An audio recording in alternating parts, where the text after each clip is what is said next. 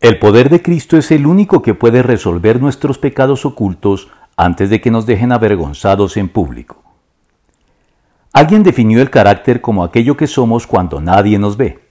Pero en realidad no existe ninguna situación en que nadie nos vea, pues en último término y en virtud de su omnisciencia y omnipresencia, Dios siempre nos ve. Así pues, el carácter se define más bien como aquello que somos cuando solo Dios nos ve. Dios siempre nos ve entonces para bien o para mal.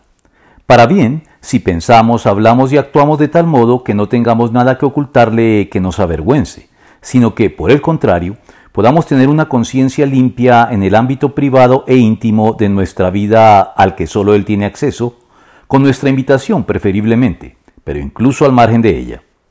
Pero para mal, si pretendemos infructuosamente huir de él para encubrir actos y áreas de nuestra vida de los que nuestra conciencia nos acuse sin hacer lo necesario para corregirlos en el término de la distancia, tolerándolos bajo la engañosa presunción de que podremos mantenerlos impunes, invocando para ello nuestro derecho a la intimidad y a la privacidad.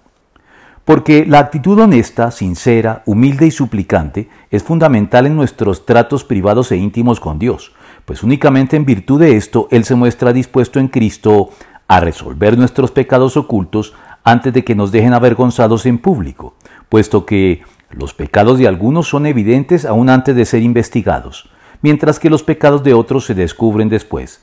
De igual manera son evidentes las buenas obras, y aunque estén ocultas, tarde o temprano se manifestarán. Primera de Timoteo 5, 24 al 25.